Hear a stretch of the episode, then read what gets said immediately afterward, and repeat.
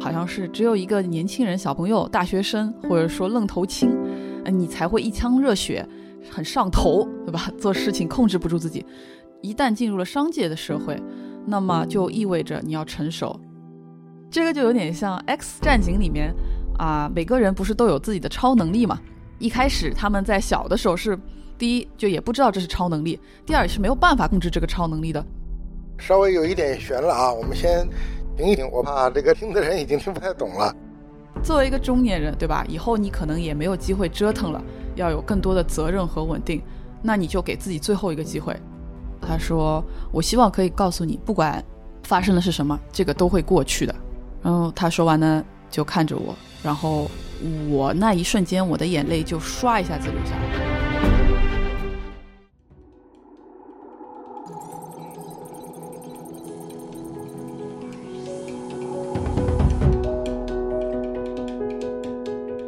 听友，大家好，我是周航，欢迎大家收听由荔枝播客独家播出的《创业入海口》。如果大家喜欢的话，欢迎大家持续订阅。好，那我们欢迎 Caroline 来到我们创业入海口来做客。那还是 Caroline 先介绍介绍你自己和介绍一下我们的 Evolve 这个神秘的机构吧。好的，谢谢航叔的邀请啊。嗯，首先觉得其实非常的荣幸可以来参加你这个播客。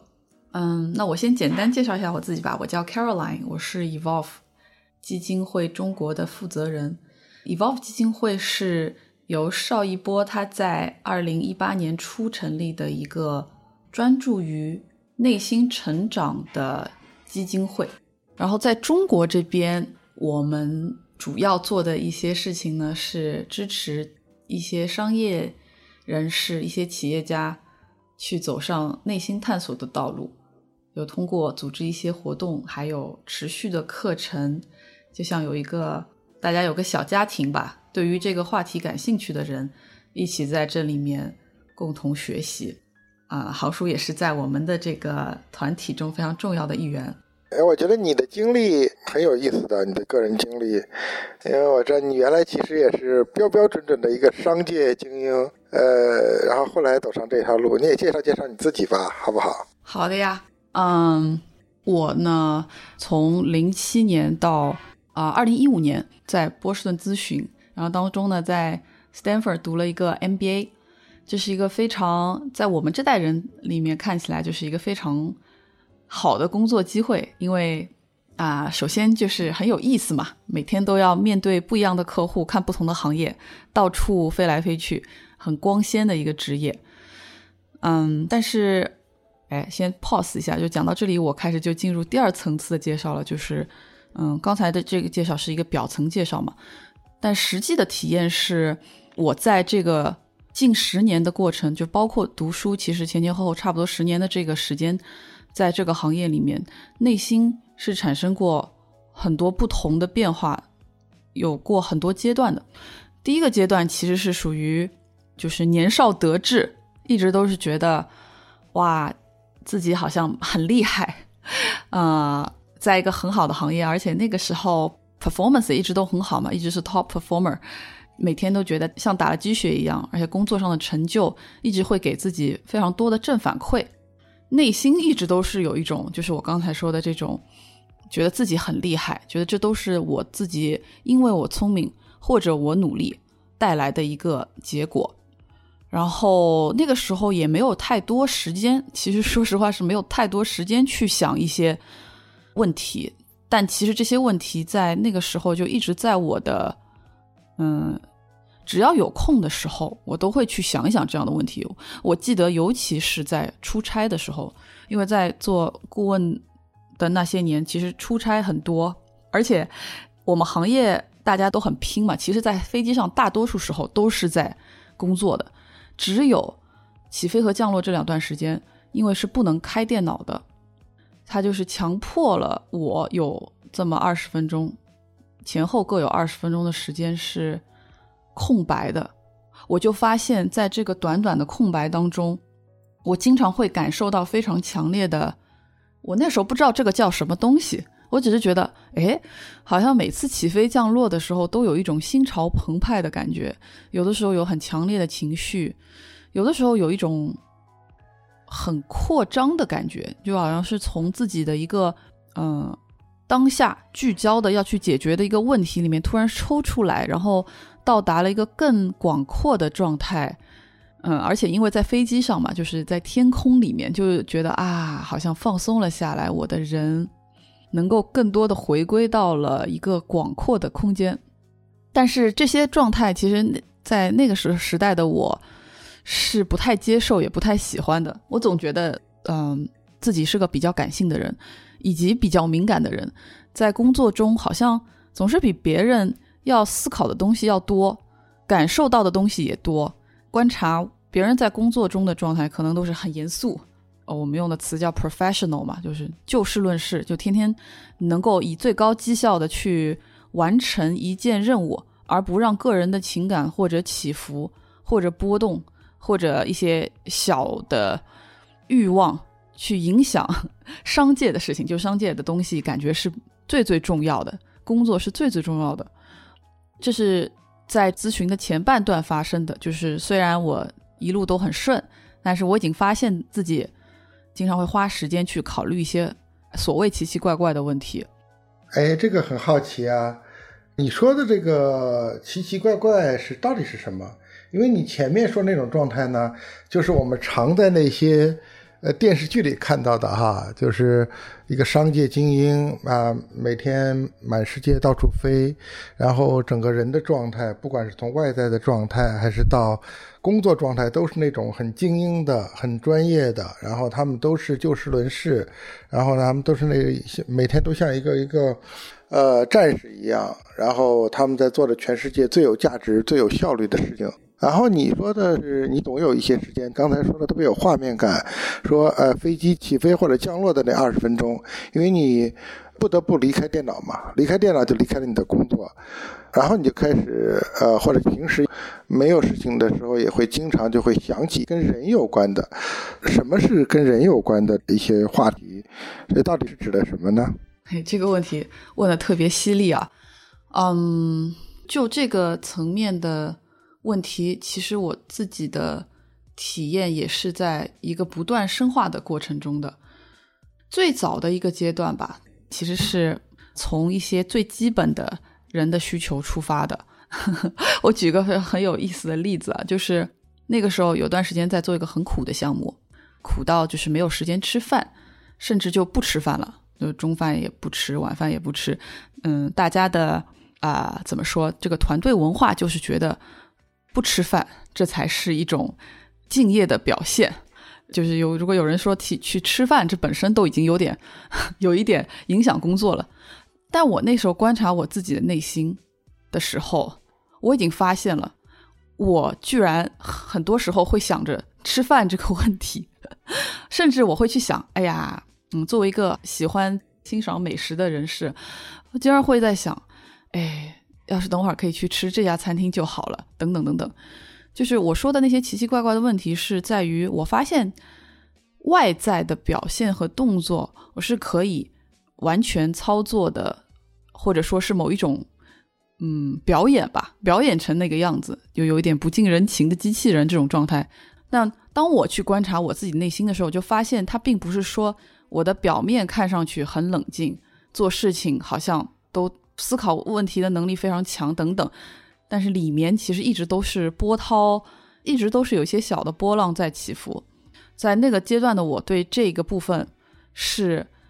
啊非常不接受的，因为我觉得这个东西太没有意义了。这些奇奇怪怪、非常 random、没有创造性的内心的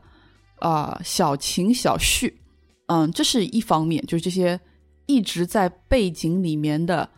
持续的脑中的声音就像是个旁白一样，对吧？一会儿评判这个，一会儿评判那个，这是一部分。第二部分是对于自己情绪的，当时我会对自己说的那个词，应该是叫控制。在就是二十几岁的时候的我的状态，会觉得能够控制自己的情绪是成熟的一种表现，就好像是只有一个年轻人、小朋友、大学生，或者说愣头青，你才会一腔热血。很上头，对吧？做事情控制不住自己。一旦进入了商界的社会，那么就意味着你要成熟。什么叫成熟？就在某一些地方，你必须要冷酷。冷酷这词用的不对，自己必须要冷静，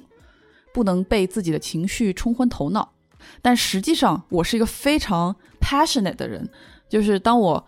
更多的理解了自己的时候，我发现有一些人他冷静，并不是因为他压抑了自己冷静，而是他真的没有什么感受，他就是一个他的天生的特性就是一个很稳定，没有什么发生的这样的一种状态。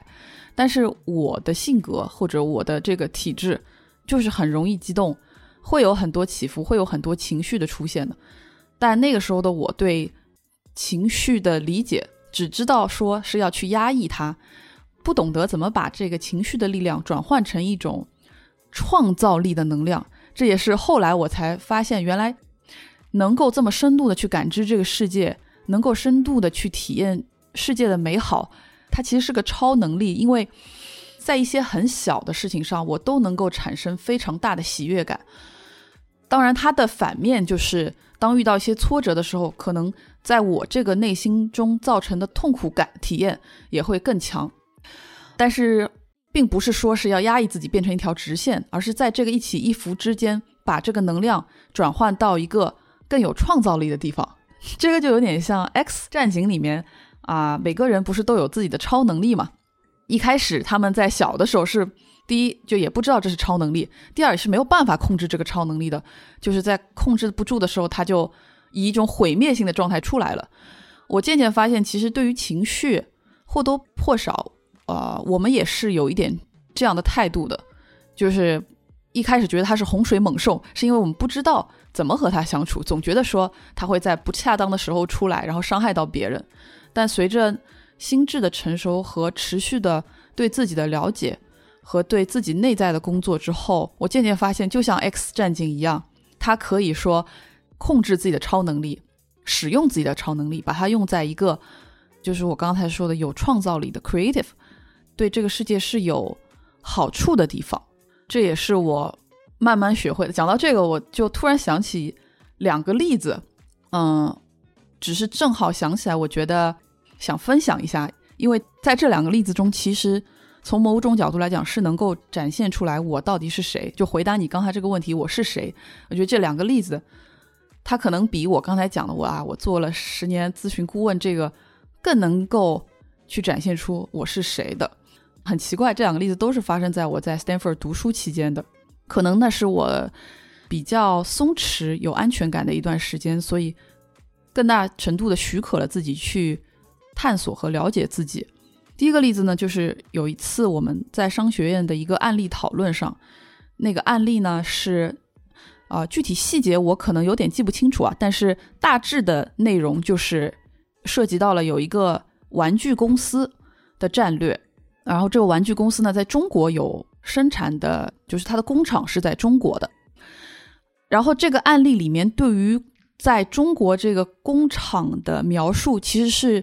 带了很多的。评判和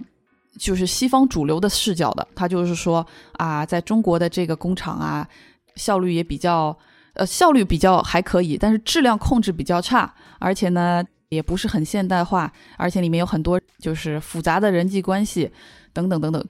有的时候质量不过硬，所以给我们的品控造成了很大的问题。就是在这个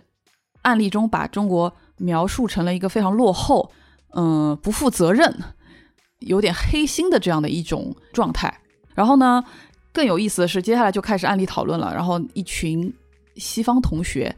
很多人其实是从来没有去过中国的，但是他们就开始发表对于中国的一些看法了。嗯，很多在我当时看来都是评判、不负责啊，或者是只关注蝇头小利啊，不关注更高级的一些事情，对吧？等等等等。我当时记得，我坐在那个课堂的时候，我感受到了一种非常巨大的愤怒，就是胸口突然就是一种很强烈的能量出现了。嗯，这个班上其实不是只有我一个中国人，而且还有一些亚洲同学。当然了，他们没有感受到我的感受，但是我在那里就开始发现自己有一个非常强烈的情绪感受，就很想说点什么。呃，但那一刻其实我第一我习惯性的觉得，嗯，不能过于情绪化，对吧？就第一个习惯是先去压抑了一下自己，觉得哎呀，你这怎么状态突然变得这么 heated？你要 cool down 一下。嗯，第二就是在脑子中开始去合理化了，就是说，哎呀，其实他们这样讲也是很正常的，他们没有去过中国，我就算站起来说了，也不会去改变他们的思想，因为，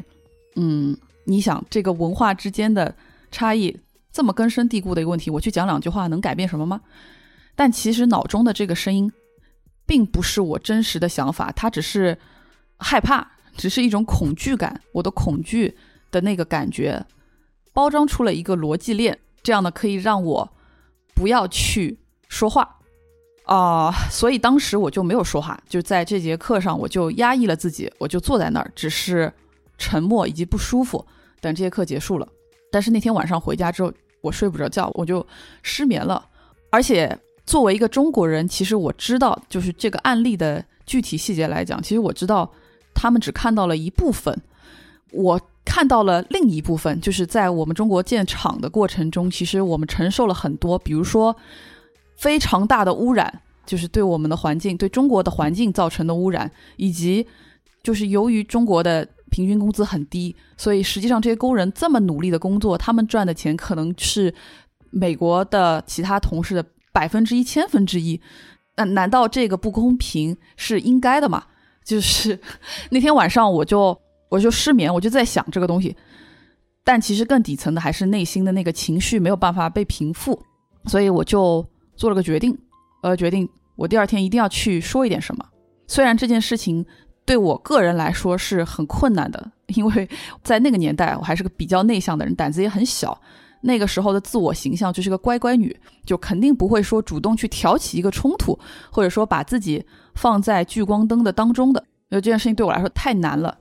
所以第二天上课，一开始我就举手了。我记得非常清楚，这个心是跳得非常非常快，很紧张。但是我还是故作镇定，因为当时我觉得不能一上来就情绪崩溃，我要把这些我知道的事情尽我最大的努力讲讲，把它罗列清楚，至少让大家知道。所以我就开始讲了，就是把我刚才这些东西都讲了一些，呃，援引了一些数据。本来我对我自己的期待和预期吧，就是说，OK，我要很有尊严的讲完，然后坐下就好了，后面发生什么我就不管了。但是实际情况是，当我讲到当中的时候，真的是非常的动情。嗯，你就 hold 不住了，非常动情，因为我脑中浮现的是，对我浮现的就是我们中国的那些。因为我见过很多工厂，以前在做咨询的时候，我见过太多工厂，我见过那里的环境，那里的工作环境，我知道在那里工作是非常艰苦的一件事情，就是有很多的共情和嗯那种对于弱势群体的保护的这种感同身受的一种状态吧。所以我讲着讲着我就忍不住我就哭了，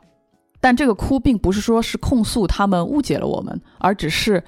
就是一种心疼。一种疼痛感，嗯，我就把这个表达了出来，然后讲完之后就坐下了。当时我觉得大家可能也愣住了，因为以前在班上的这种环节，我基本上从来就在案例讨论上，我发言都非常中规中矩，从来没有说过一个所谓的不和谐或者很奇怪的声音。但突然一下子就发出了一个这样的声音，可能又让大家觉得非常的震惊。但震惊了过后。同学们的反应其实让我还是很欣慰的，就是他们能够理解到这个，并且有一些同学也站出来说，他们当时的发言其实是不全面的，他们并不知道这些事情。当他听到了这个之后，会愿意花更多的时间去了解一下这个背后的东西，因为确实在他们那里并没有听到过另外一面。后来课后还有几个同学给我写了小纸条，这件事情就让我的印象特别深刻。今天早上还在和一个企业家在探讨这个问题，他有一个观点，就正好是我们刚才讲到的这个，就是说，实际上人类是非常脆弱的，就从身体啊、体格的角度来讲，我们肯定没有很多动物那么厉害。为什么现在人类能够在世界上这个怎么说称王吧？这个词用的不太好啊，但是就是是我们的世界吧。其实底层还是因为我们会，我们懂得去协作，能够彼此互相帮助。但我觉得这个协作和互相帮助的再往下一个底层，其实是因为我们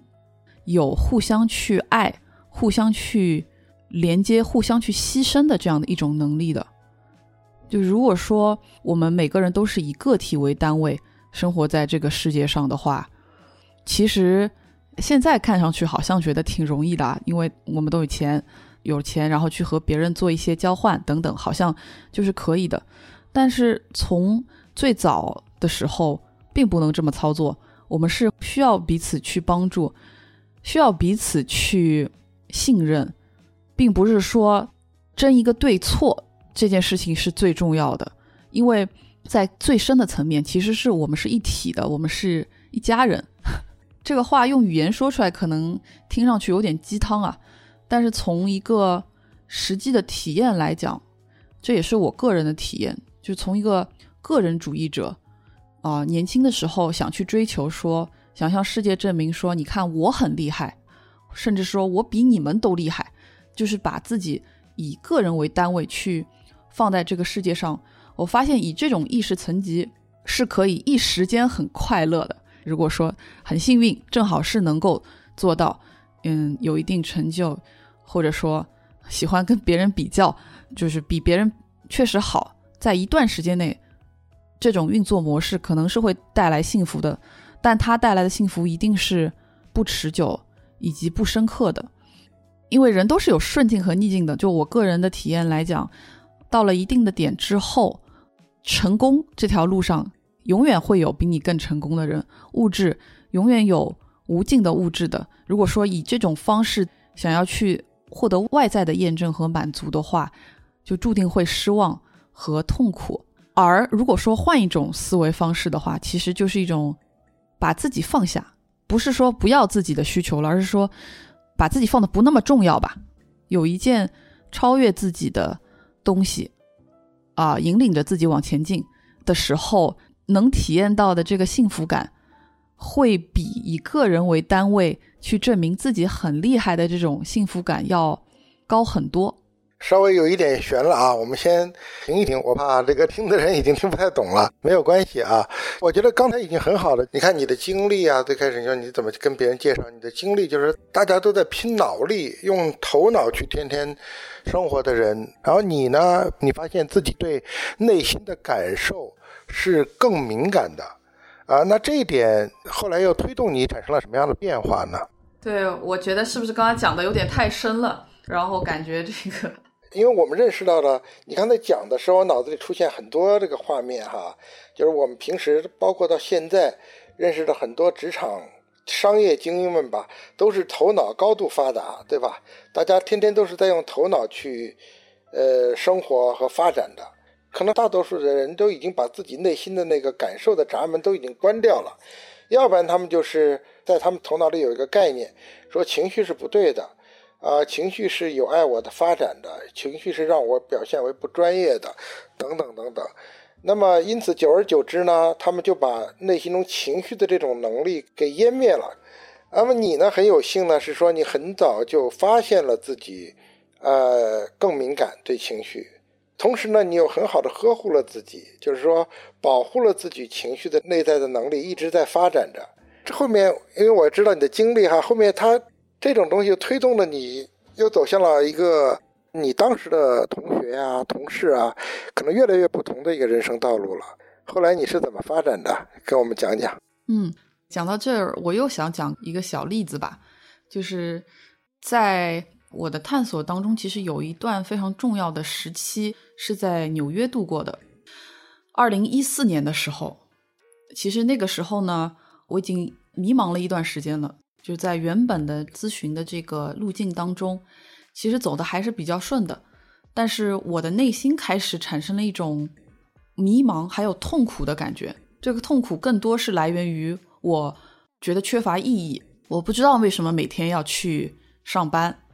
虽然去工作，就是我的脑子告诉我说，你的工作是有意义的，你为客户解决了他们最棘手的商业问题。这些客户都是最大的一些企业，对吧？然后这些企业能够创造出很多美好的产品，但是这个意义感对当时的我来说已经不够了，就是至少我自己没有办法能够让这个意义感支持我。继续在这条路上走了，我就觉得缺了点什么。那是工作的动力和热情越来越削弱了吗？减弱了吗？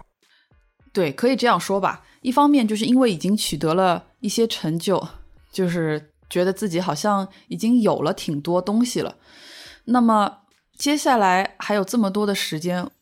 当时我我以为的是说未来的增速变缓了，呃，就是前几年每天都在学很多很多新东西。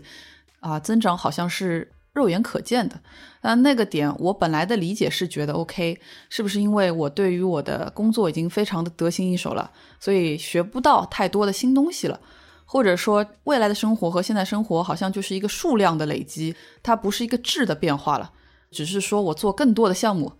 拥有更多的经验，那这个好像不是我觉得能够让我觉得满足的东西。有一些长辈给我的建议，可能更多的是说啊，你的职业规划应该这样走，然后可以走得更快更高。这个行业以后有前途，你应该这样这样。但它都是在一个我已知的框架中的下一步，所以怀着一种被困住、不知道未来在哪里、很迷茫、找不到激情的状态，我当时就做了一个决定，我就想去纽约。说实话，这个决定是一个完全任性的决定。我没有说去用脑子分析一下，说好去了纽约，然后你可以积累到什么东西，然后你就能够对下一步的职业或者说人生有怎么样的影响。我当时做这个决定完全是一个冒险，我是追随了我内心的声音，就是内心有一个声音说你要去尝试一些新的东西，你才三十出头，对吧？人生还长。我知道你想去尝试一些新的东西，那你就去试试吧。而且，就有一个声音说想去纽约，因为虽然以前在美国读书，但是是在西海岸读的。我之前去过两次纽约，在纽约的时候都觉得这个城市对我的吸引力好大，就觉得我好想以后有机会能够来这儿住一段。但是当时并没有觉得我真的会来，我觉得读完书回去就在国内发展了，也就也就这样了吧。就是那种状态就很现实，但在二零一四年的那个时间节点，我就做了一个任性的决定。其实，说实话，我也没有那么勇敢。我对自己说的是说，这是你人生最后一次任性了，对吧？作为一个成年人，作为一个中年人，那时候我已经觉得自己是个中年人了。我说，作为一个中年人，对吧？以后你可能也没有机会折腾了，要有更多的责任和稳定。那你就给自己最后一个机会，这是我给你自己的最后一次机会，你再去探险一下吧，趁着还年轻，你去纽约走一遭吧。那时候是三十岁，然后我就追随着自己的内心，我就去纽约了。嗯，非常非常幸运，因为哦是去了 BCG 的 New York office，呃，全球各地其实所有的同学都想去纽约办公室。但可能是我真的是非常渴望，而且非常坚定。就是当我想清楚这件事情，我一定要做到的时候，那种能量是巨大的。我就想尽了一切办法。正好有一个项目，它是每年从全球招四个人，我就去报名了，并且被 BCG 的一个当时的创始合伙人之一的一个 partner 合伙人叫 Martin Reeves，就被他招去了，招去了纽约。这个还回头想想是非常的，第一非常感恩。第二，非常的神奇，因为换了一个工作环境，我之前的这些工作方法以及人脉，还有由于跨文化的问题，就是在管理咨询这个问题还是挺大的，因为你天天是要和人打交道，在不同的文化中的打交道的方式和一些积累的资源都派不上用场，反正就是到了那儿之后就非常挑战，而更大的一个挑战是，Martin 这个人和我是一个截然反面的人。就是，嗯，如果大家了解有一个人格测试叫 MBTI 的话，我是 INFP，就是一种非常注重感受、注重人的一种人格类型。啊，他是 INTP，他这个类型的人就是特别注重逻辑，特别注重结果，可以说是非常非常不近人情的呃一种性格状态，就是说极度的对事不对人的。就是在讨论事情起来的时候是完全不留情面的。他之前应该也没有遇到过一个人，总是会去考虑一些和人相关的东西。如果说有一些情绪的话，是不是要帮助他们去疏解啊？他的最习惯的工作方式就是，我们把目标设置好，这个目标足够大，这些小感情都不重要。当目标达成之后，你会发现你的成就感超越了这个过程中你曾经经历过的所有的委屈和挫折，所以。有情绪的话就先放一放，我们先把事情做好再说。就是在这点上，我们俩产生了，就是工作习惯上有了非常大的矛盾。但是很有意思的是，我们俩却是一个非常天然的连接。就从第一次见到他的时候，就我觉得这也是为什么在这么多人当中，他选了我的原因。他在选我的时候，其实已经能够预见到，在实际工作中我会遇到这么多的挑战，他完全是可以预见到。但他选了我，就是我和他有一种。非常神奇的一种信任和连接和爱的感觉，就是我就知道这个人是值得我信赖的，我想去支持他，我想和他一起去共同成就一段事业，我愿意无条件的去支持他做他想做的事情，就底层是由心而发的，有这样的一种彼此的状态存在。其实最有意思的一个点是，很多年之后嘛，我们成为了非常非常非常好的朋友，他就跟我说。他在和我的这段工作关系当中，其实也产生了很多的蜕变，对于人、对于感情的啊理解，有了全新的一些输入进来。反正就回到刚才那点，我就会经常在他办公室里哭，跟他讲委屈，觉得他就是跟他讲一些他平时不太会和 他的同事讲的话。所以呢，就是长话短说，这一年就过得很艰辛。但是在这段关系当中，因为我们两个都敞开了心扉，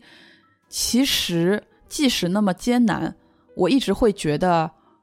很鲜活，就是不代表不痛苦。其实很多时候是非常痛苦的。我举一个小例子啊，就在这段时间当中，